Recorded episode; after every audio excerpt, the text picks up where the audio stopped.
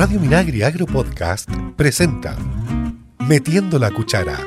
Hola, estamos en Metiendo la Cuchara. Soy Sonia Rivas, periodista. Estoy con mis contertulios Francisco Fuentes, nuestro relator agroalimentario, profesor de la Escuela de Agronomía de la Universidad Católica, nuestro querido chef Sebastián Tobar, profesor de la Escuela de Nutrición de la Universidad Católica y como siempre Cristian Blauber en los controles. ¿Cómo estamos? Oye, bien contento con una previa fantástica, muerto la risa, así que empezando con mucha energía y alegría. Sí, gracias Cristian, por todo eso, gracias Cristian que nos pone esa música espectacular.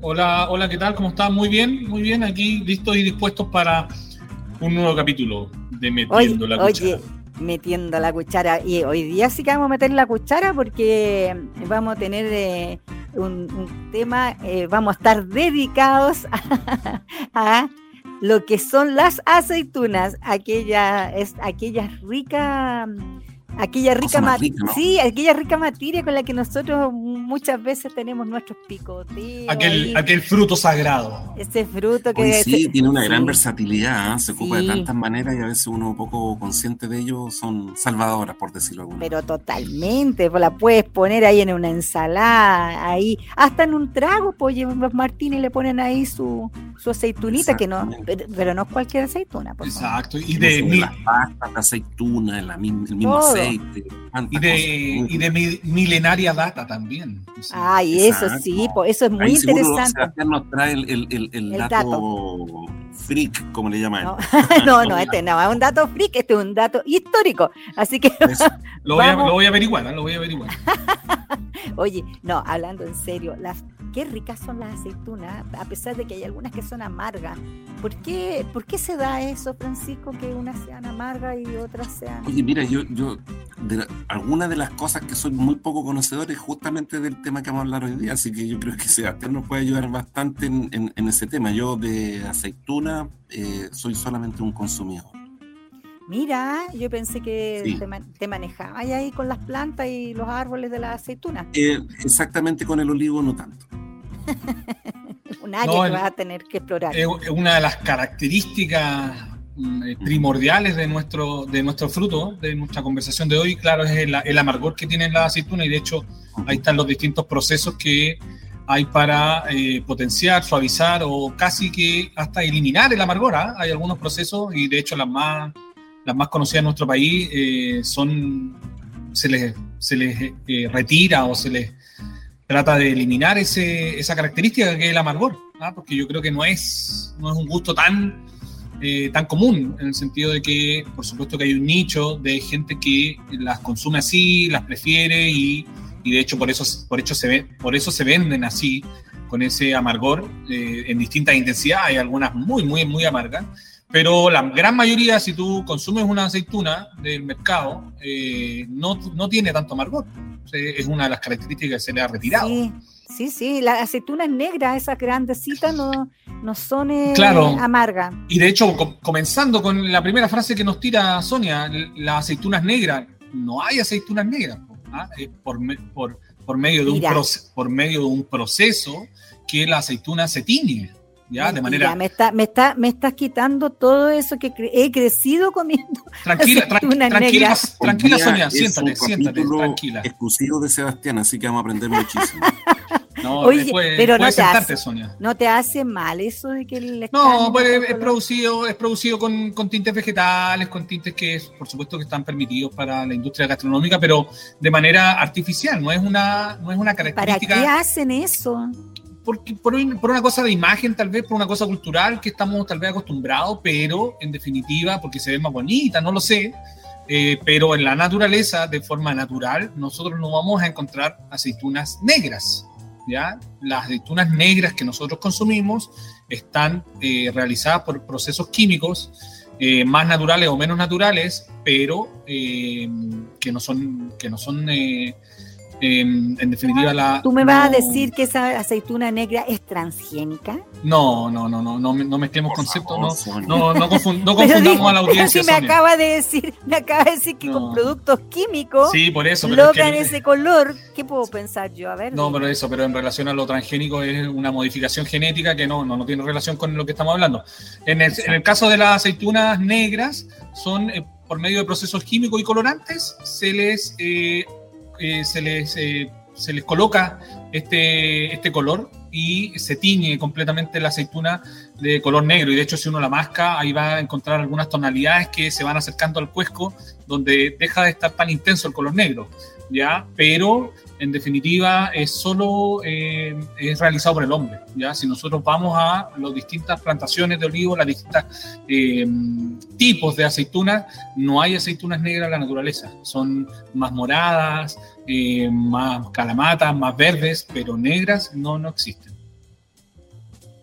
Sí, ahí simplemente también agregar que en este proceso que señala Sebastián de, de post cosecha, como se habla en este caso, porque es un fruto obviamente, em, se hacen varios procedimientos que tienen que ver con eh, cocción, la sodificación que se llama, que comúnmente se usa lejía, eh, químicamente el, hidróxido de sodio, para eliminar justamente ese amargor que, que trae la, la, aceituna que, que, comentaba Sebastián y que es debido a un, a un, a un compuesto que se llama la oleuropeína, eh, que hoy en día se ha descrito bastante, que tiene varios usos eh, interesantes de tipo terapéutico, por eso es que es tan eh, saludable el consumo de aceituna, pero que tiene ese efecto contrario que, le da ese tipo de, de, amargo. Y posteriormente viene todo un proceso de fermentación y ahí es donde se desarrollan los aromas y ahí viene la importancia de las variedades, ¿cierto? Para poder eh, determinar su uso como aceituna de mesa o simplemente aquellas que van para la industria del aceite. Pero es bien interesante porque en este proceso de fermentación en donde se exacerban justamente todos estos aromas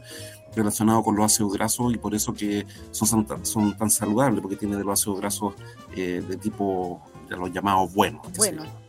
¿Cómo se llama? Entonces, si, si tú te pones a pensar, Sonia, y, buscas aceitunas eh, de las que, como las que tú mencionas, negras, jamás van a tener amargor. ¿ya? Eh, son suavecitas. Es un claro, es un sabor mucho más neutro, mucho más eh, amigable y en definitiva es lo que ha ido em, entregando el mercado a los consumidores.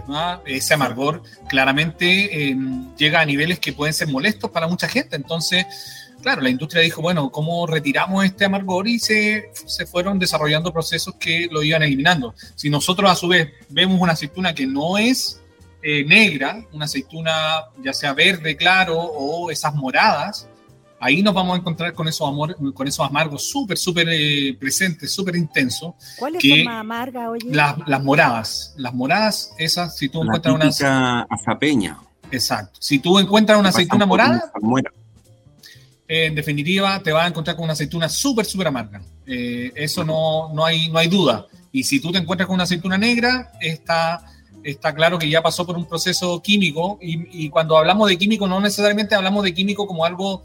Em, como algo malo. Como algo sintético, como algo malo. ¿ah? Es solo reacciones químicas que están en la naturaleza también. Entonces, generalmente. Son exacto. Son solo producidas con, con algún tipo de sodas o eh, con sales y se desarrolla un proceso químico, se produce la fermentación de la cual hablaba Francisco y ese proceso les retira o les eh, inhibe el amargor y entonces las hace más común y entonces va a depender del tiempo que nosotros tengamos sumergida nuestra aceituna en, ese, en esa solución es cuánto amargor le vamos a retirar. Mientras más tiempo la tengamos ahí, más amargor le vamos a ir retirando, la vamos a ir anulando y nos vamos a encontrar con una aceituna mucho más neutra. Y esa aceituna neutra es la que se le pone a las pizzas. Exacto, es la, es la que... Imagínate una pizza con una cuestión amarga y quién se la come, po? Exacto. Nadie. Así que, bueno. ¿Algo nuevo para tu receta? Estás en Metiendo la Cuchara. Estamos conversando aquí en Metiendo la Cuchara con Francisco Fuentes y Sebastián Tobar sobre las aceitunas y su uso también eh, en la comida, en, en, la gastronomía en general, ¿no? Porque como decíamos, también hay gente que, hay, hay bebestibles que se les pone la aceituna. Así que eso te iba a preguntar, oye, ¿cuál, ¿cómo diferenciamos las aceitunas por su amargor? Yo voy a comprar, por ejemplo, aceituna. veo la moralla, sé que esa es muy amarga. Exacto, exacto. Claramente el color nos va a indicar eh, si, si son amargas o no, como ya, lo, como ya lo dijimos recién. Una aceituna negra es una aceituna que ya pasó por un proceso químico y lo más probable es que no tenga mayor amargor, ¿ya? Pero a su vez nos vamos a encontrar con los colores eh, naturales de las distintas de las distintas tipos de aceitunas y el color morado es un eh, indicador eh, muy muy fuerte de que va a ser una aceituna amarga. ¿ya? Y en las verdes vamos a poder encontrar más o menos amarga en intensidades. Sí, porque, oye, yo comí unas verdes que vienen rellenas. Qué ricas que son. Exacto. Unas rellenas con pimentón, otras rellenas con almendra. Oh, como diría mi hija, oh my God. Sí, no, claro. Realmente exquisita para un cóctel, para lo que tú tienes, o para una previa que tú puedes hacer en tu casa. Qué ricas que son. Un abridor de apetito, sí. Eh, ahí, y en definitiva, es un precursor de, de beber, en definitiva. ¿ah? Son, eh, la aceituna es un producto que, que, se conserva y se mantiene en salmuera, por ende tiene alto, alto contenido de sal, de sodio, y por ende va, va generando eh, sed. Por ende, eh, claramente nos va a ayudar. La mezcla de sus aceites con un aperitivo, ¿cierto? Vamos entrando ahí en detalle de exacerbación de, ese placer, ¿no? De, Oye, sí, hay, hay, un trago que a mí me gusta que es el martini y hay, una, hay un martini que lo sirven con una aceituna. Exacto, el dry martini. Sí, pero esa será, yo nunca lo tomaba con una aceituna, pero me, ¿será una aceituna de esa amarga? Eh, generalmente sí, son eh, las, que, las que se les colocan a, lo, a ese tipo de cócteles, eh, son aceitunas em, con, con, alto contenido amargor que va en sintonía con el trago, ya que muchas veces le aporta ese amargor, pero a su vez son aceitunas bastante neutras, ¿ah? que, no, que no tienen mayores sabores, que son muy, muy naturales, cosa que solo le aporte em, el sabor tradicional de la aceituna, que en ese caso lleva algo de amargor, exactamente. Muy rico, sí, combina perfecto. Totalmente. Combina perfecto. Oye, estábamos conversando antes de iniciar el programa respecto de las famosas aceitunas de azapa. Y tú nos estabas comentando que no es tan grande la producción que existe en azapa de aceitunas y que a lo mejor muchas veces nosotros no estamos comprando la aceituna de azapa.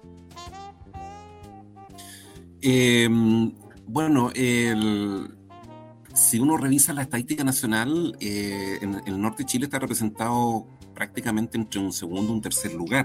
Principalmente hoy en día la superficie de mm, aceituna de mesa se, ha expandido principalmente en la zona del norte chico, en la, zona, en la región de Coquimbo y también en la región de O'Higgins. Eh, no obstante, tiene la particularidad de este amargor que comentábamos en el bloque anterior, que lo hace muy tradicional eh, lo hace un producto muy local eh, y por lo tanto uno de los más famosos ahí en, el, en el, Valle de Azapa. Eh, y bueno, justamente en este año atrás, con toda esta apertura comercial, estaba ingresando mucha aceituna desde Tacna también, porque está siendo cada vez más demandada. Entonces, claro, hay un tema ahí de, de un atractivo comercial que ya tú sabes que cuando hay eh, billetes por ahí dando vueltas, eh, empiezan a entrar productos de otra zona, pero eh, se trabaja constantemente en, tener cierta diferenciación de este producto para poder comercializarlo y ya cada vez mucho más común encontrarlo en los supermercados, incluso en la misma Vega, esta aceituna que antiguamente prácticamente era desconocida. Y a tal punto que tengo la, bonita experiencia cuando uno va allá al norte y, y conoce estos productos, se la sirven en, en, algo tan tradicional que solamente los bariqueños lo conocen bien, que el, el sándwich con pasta de, de, esta aceituna amarga, que también en varios supermercados yo ya lo he visto en pequeños potes y por lo tanto se está exportando al resto del país, ¿cierto? Este tipo de tradición culinaria y de uso de, la aceituna zapa. Así que eh, pareciera que es como bien conocido, eh, pero en términos de superficie tiene un nicho bastante particular y obviamente reducido porque está muy eh, encerrado, ¿cierto?, en este pequeño valle de, Azapa que, que, es muy característico. Oye, la pasta qué rica es, ¿eh? la pasta de aceituna. Claro, ahí en, en, en relación a las pastas hay mm, que quería profundizar más en el tercer bloque, que siempre hablamos de recetas, pero dando una pequeña pincelada, eh, hay, varias, hay varias pastas que podrían verse o podrían tomarse como tradicionales en relación a la aceituna. Ya uno podemos hablar de un pesto de aceituna, eh, que también es bastante utilizado, pero si hablamos de una pasta en, relación a la gastronomía, la más tradicional es una pasta que se llama tapenade, que es una mezcla de aceitunas, tiene un poco de, alcaparras y otro, otros ingredientes oh, que hacen una especie de paté, ¿ya? un paté de aceituna que es muy utilizado en gastronomía y da sus componentes es potenciador del sabor, ya tiene mucha intensidad y potencia muchísimos sabores que, que vamos a ver en detalle eh, en el último bloque. Oye, ¿cuántas mm, variedades de aceitunas tenemos? Mm. Eh, o tú, tú que ahí en la gastronomía, ¿ustedes diferencian ahí distintas variedades? Por ejemplo, si estás preparando un plato gourmet X, dicen, no, yo voy a usar la aceituna negra o voy a usar la morada, voy a usar la verde. ¿Cuál, ¿Cómo ahí van preparando? Sí, cuando, estamos hablando de cocina, eh, claro, tratamos de tal vez utilizar una aceituna em, menos procesada en el sentido de eh, la negra que estábamos hablando, que dado su proceso se neutraliza bastante el sabor y claro, es más utilizada en la comida rápida, en las pizzas principalmente. Pero si hablamos de gastronomía, vamos a ir a buscar tal vez una aceituna que tenga un poco más de sabor, un poco más de intensidad, eh, ya sea una verde, una, una, sevillana o en el caso de los peruanos que eh, han sido eh, los que han utilizado la aceituna por, por muchísimo más tiempo, con el pulpo al olivo. ¿no? Es una de las recetas que más tal vez nos no suena en la cabeza de una salsa de la mezcla de esas aceitunas moradas que son amargas eh, ahí manejan el amargor los peruanos y esa salsa se la agregan a un, pulpo cocido y hacen ese plato de pulpo al olivo. Sí, un detalle importante ahí que lo que estaba indicando Sebastián y, y la pregunta de Sonia, que hay que diferenciar bastante en el caso de la aceituna, por ejemplo, la variedad versus la preparación comercial que tienen ellas, porque cuando uno habla de variedad, el, el, origen genético de las variaciones, ¿cierto? Que hay una, unas que son más amargas, otras que eh, se oxidan más, que se oxidan menos, etcétera. Eh, hablo del fruto. Por lo tanto, hay variedades como, por ejemplo, la calamata, que es una de las más eh, conocidas, ¿cierto? Y hay una serie de otras que mm, que, provienen principalmente de España, de Grecia, Portugal, etcétera, eh, algunas del norte de, África, que, obviamente son todas introducidas, pero después la preparación comercial comúnmente se le llaman de tipo verde sevillana, por ejemplo, negra natural, em, de tipo calamata, que son las clásicas negras. Por lo tanto, hay que diferenciar un poco la preparación de uso y también la variedad, que es la, la planta que da origen a los frutos. Oye, tú sabes que allá en el Huasco hay una, hay una parte donde hay olivos que tienen más de 400 años.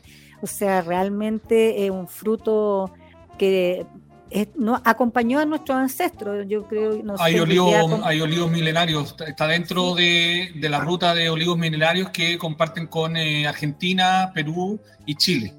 Y, la parte chilena está ahí en, en Azapa. ¿En, el, ¿En Huasco o en Azapa? Yo diría que en, Azapa, diría yo. ¿ah? No recuerdo bien la, zona, pero sí sé que ahí cerca de Arica se, em, se hizo sí, el. es probable que sea Azapa porque hay hartos relictos de plantas antiguas y también con vides que trajeron los españoles en su tiempo para los vinos de misa, también pasó con el sí, olivo. Pues, eso pasó, pero yo no sé, no, pues si son milenarios ahí, no deben haber llegado con los españoles, eso puede haber llegado, debe haber estado acá, o sea, parte nuestra. Se, llama la ruta de los, de los olivos milenarios, pero tienen 400, 500 años. No, no, no, pero ah, son introducidos todos, el, origen es principalmente la cuenca mediterránea en Europa, eh, parte de Medio Oriente y, norte de África. Y ahí están los, los Por eso puede ser, porque, porque yo lo que les contaba de los olivos, esto de, de Huasco, pertenecen a una señora, una productora que tiene ella una, mm, un turismo rural.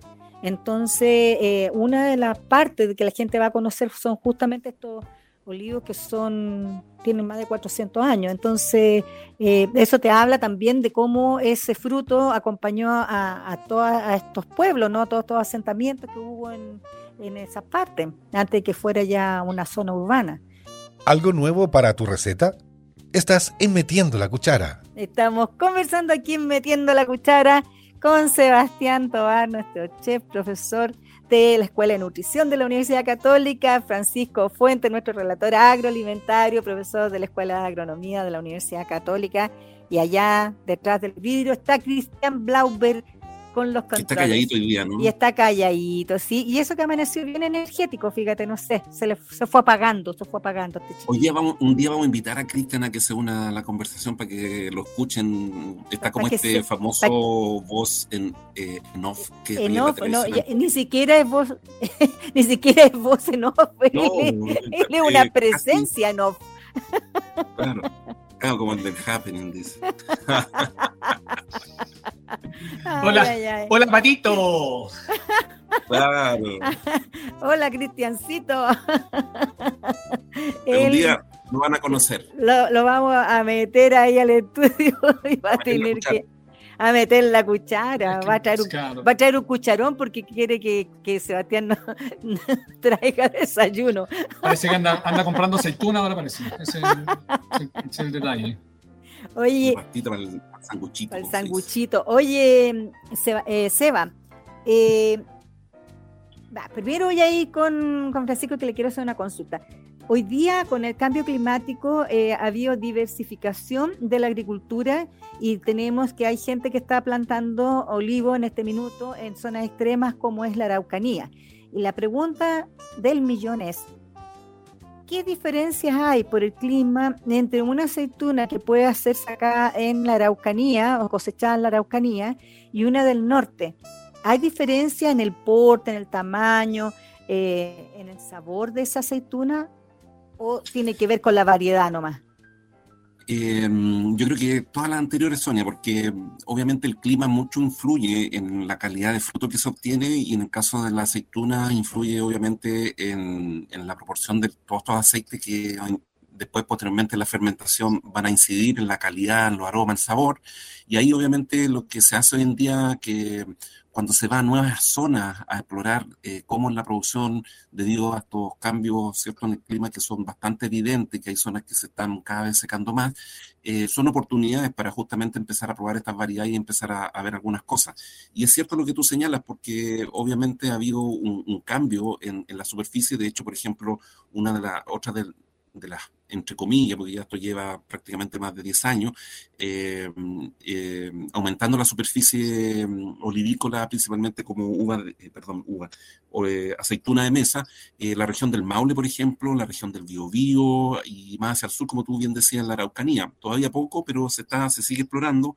y obviamente por la condición natural que el olivo se ha evolucionado, ¿cierto? Históricamente, es justamente de zonas que son de baja pluviometría con suelos que son relativamente pobres, ¿cierto? Eh, con una intensidad de altas temperaturas, que son los clásicos ambientes en donde lo que hablamos en los bloques anteriores.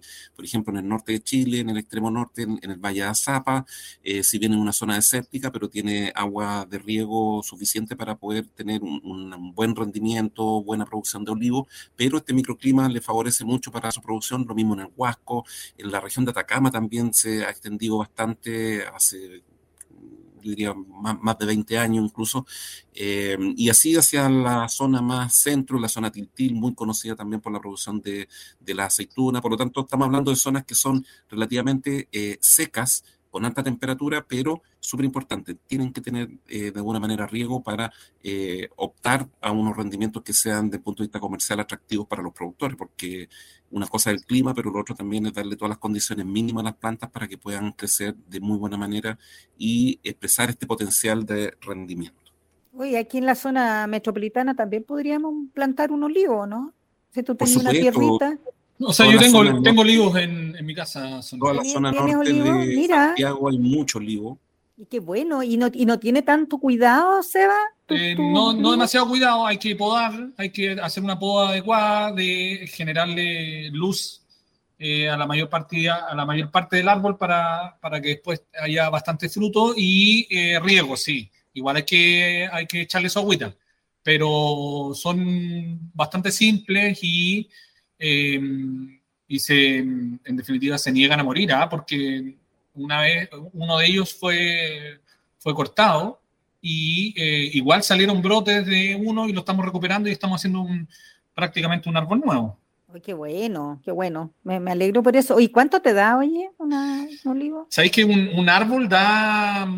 Mi, mi, olivo igual son, son antiguos, ¿ah? deben tener unos 50 años mínimo. Eh, da unos 25, 30 kilos por, de aceitunas por, por árbol. ¡Oh, qué buena! Sí, no, sí, sí da. Qué buena. Sí, y sabes lo que es relevante, Sonia, para, para la, en este caso la producción, que eh, siempre en los frutales se requiere eh, lo que se denomina en la, en, la, agronomía, por decirlo de alguna manera, del tecnicismo, horas frío, que significa que los árboles tienen que acumular ciertas horas de frío durante el año para que la, la, la floración sea eh, homogénea, ¿cierto? Y permita el rescate de estos frutos. Por lo tanto, ahí las variedades son súper importantes porque hay variedades que tienen poco requerimiento frío y que comúnmente se utilizan más hacia el norte y, eh, o zonas más cálidas y las que requieren más horas de frío se van desplazando hacia las zonas donde los inviernos son mucho más, eh, un poquito más, más frío. Y tiene que ver con una relación de las horas de frío que hay cerca de los bajos 10 grados eh, entre la relación entre el día y la noche. Entonces, todo eso va haciendo una acumulación que cuando viene la floración, si es que no tiene su hora de frío, eh, la floración es deficiente, la cuaja y obviamente la producción de frutos. Entonces, no da lo mismo tener cualquier variedad en cualquier parte. Sí, porque, ah, bueno, ahora nosotros aquí en la región metropolitana con estas variaciones que tenemos, tenemos horas frío, horas calor, horas de todo tipo en un día. Tenemos todos los climas en un día. Así que... Exactamente, sobre todo los días que están muy frío en la mañana y hay un bonito día. Sí. Oye, Seba, ¿cómo podemos usar, aparte de lo que hemos conversado, cómo se usa la, la aceituna, podemos preparar una pastita? ¿Qué es lo que nos prometiste en el bloque anterior? Mira, dos, dos pastas que, que, van a tener un, muchísimo éxito eh, con aceituna. Eh, una es, como les comentaba, es un tapenade, es un, es un paté de aceituna, eh, está dentro de, de los clásicos de la gastronomía mundial, ya donde lleva aceitunas, lleva eh, alcaparras, lleva anchoas, un poco de aceite de oliva, ajo, sal, pimienta y jugo de limón. ¿ya? Eh, con eso hacemos una pasta y esa pasta la podemos tanto comer directamente con, con algo o la podemos agregar generalmente a pescados, anda muy bien, con pollo también podrían dar, eh, podrían dar bien. De sabores intensos, muy, muy rico, la combinación de todos estos sabores eh, un poco del amargo de la aceituna, los salados de la anchoa, el ácido del limón, eh, la intensidad del ajo, eh, va a andar muy bien. Es una combinación clásica y por algo se ha mantenido durante, durante todos estos años, porque es muy clásica. ¿Y cómo lo hace? ¿Cómo serían las medidas? ¿La, meto, meto cuánta, una taza de aceituna a una, a una juguera? Mira, unos 200, unos 200 gramos de aceituna, un diente de ajo, unas dos cucharaditas de alcaparra, eh, aceite de oliva, un chorrito, unas dos anchoas, porque son bastante intensas. Son saladas. Eh, eh saladas y intensas, y eh, un poquitito, un chorrito de jugo de limón, no demasiado, un poquitito de sal va la sal muy, muy al final, si es que llegara a faltarle, porque todos estos ingredientes, como eh, son trabajados en, muchas veces en salmuera, tal vez no hacen necesario. Claro, tal vez no hace necesario. Todo eso lo molemos en una procesadora o en un mortero y obtenemos este paté de aceituna. Así de sencillo, muy, muy fácil y nos va, a nos va a combinar tanto para comerlo directamente crudo, son todos los productos ya, ya cocinados, o si lo queremos agregar en un, como te decía, en un pescado a la plancha, en un pollo a la plancha, en un pollo al horno, en un pescado al horno, va a andar súper, súper bien. Esta pastita, perdón, eh, si yo tengo un pescado a la plancha, se lo, se lo pongo encima, ¿no? Se lo pongo encima o eh, después de que di la primera vuelta, se lo podría colocar y después va a quedar también en la salsita que vayamos a hacer o que vayamos a terminar. También podría ir sin ningún problema. Si es que quisiéramos hacer una salsa con eso, también podría ser. Partimos solo una cebollita, agregamos un par de cucharadas de esto y terminamos con un poquitito de crema y ya tenemos una salsa súper, súper rápida y lista. Esto en el refrigerador con un poco de aceite de oliva se mantiene durante mucho tiempo. Como te digo, son productos que eh, ya están, ya están cocinados, por ende no, no van a tener problemas. ¿Y la anchoa puede ser de tarro?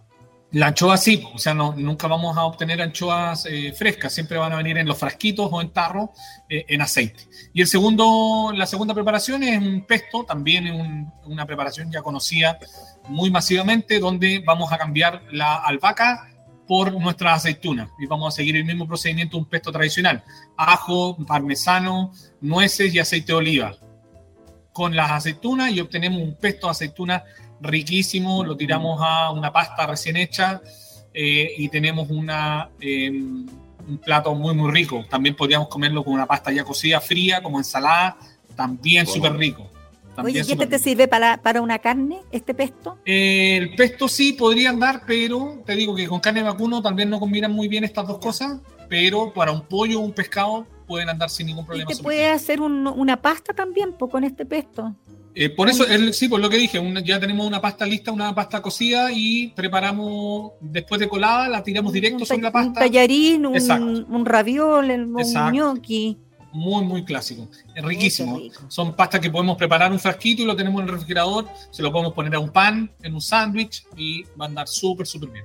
Uy, que me gusta. un amigo por ahí que probar por Sebastián, pues. Sí, vamos a, vamos a probar. ¿eh? Sí, se escucha fantástico. Oye, vamos a ver. Lo vamos, lo vamos, a probar con la aceituna de Sebastián. Sí, tengo que cosechar aceitunas porque están ahí en el árbol todavía este año. Hay que esperar como seis meses para que estén listas. Exacto, exacto. Esa, esa es la gran Navidad. Esa es una de las diferencias de la, la zapa con las de Tacna y con las de Perú. ¿ah? Las de Perú generalmente las tratan con soda, se demoran dos semanas y están listas, versus las de zapa que se trabajan con, con solo sal y bicarbonato y están seis meses mínimo en fermentación. ¿ya? Es una de las grandes diferencias y por eso es que tratan de cuidarla tanto la, la zapa. Ya tiene denominación de origen. ¿ya? Sí, sí, totalmente. Oye, me encantó este programa y me gustaron tus dos recetas, Sebastián. Te felicito, de verdad. Riquísimas, riquísimas. Riquísimas. Las, voy, voy, a tratar de hacerlas en mi casita ahí con aceites que no sean negras para que. Mira, o haz una mezcla, haz una mezcla. Queda muy rica con un poquitito de negra y un poquitito de verde. Súper rico ese pesto queda, pero delicioso. ¡Oh, qué rico! Mira, ya, ya sabes, pues, ahí con nueces. Ya tengo que comprar las nueces, así que por lo menos ahí ya tengo un paso adelantado. Voy a ir a Qué optimista, Sonia. Oye, pero si se echan la. Yo no lo voy a estar machacando, pues si no, muy fácil. Va a la juguera, pues, y los pestos. ¿quién, ¿quién, no sabe hacer un pesto? A ver, dime. No, claro. Aparte de Francisco, ¿quién no sabe hacer un pesto? ¿Quién, no, ¿quién, claro. ¿quién no sabe hacer un pesto? La hora del bullying. bueno, lamentablemente estamos llegando al final de este episodio de Metiendo la Cuchara y eh, los vamos a dejar invitados a que nos sigan en nuestras redes. Estamos en YouTube, estamos en Apple Podcast y también estamos en Spotify. Chao, chao, cuídense mucho. Adiós. Chao, hasta la próxima. Metiendo la Cuchara es una iniciativa de Radio Minagri Agro Podcast desarrollada por FUCOA del Ministerio de Agricultura y sus colaboradores. Escucha este y otros programas de Radio Minagri Agro Podcast en el sitio web www.radiominagri.cl y síguenos también en Spotify, Podcast.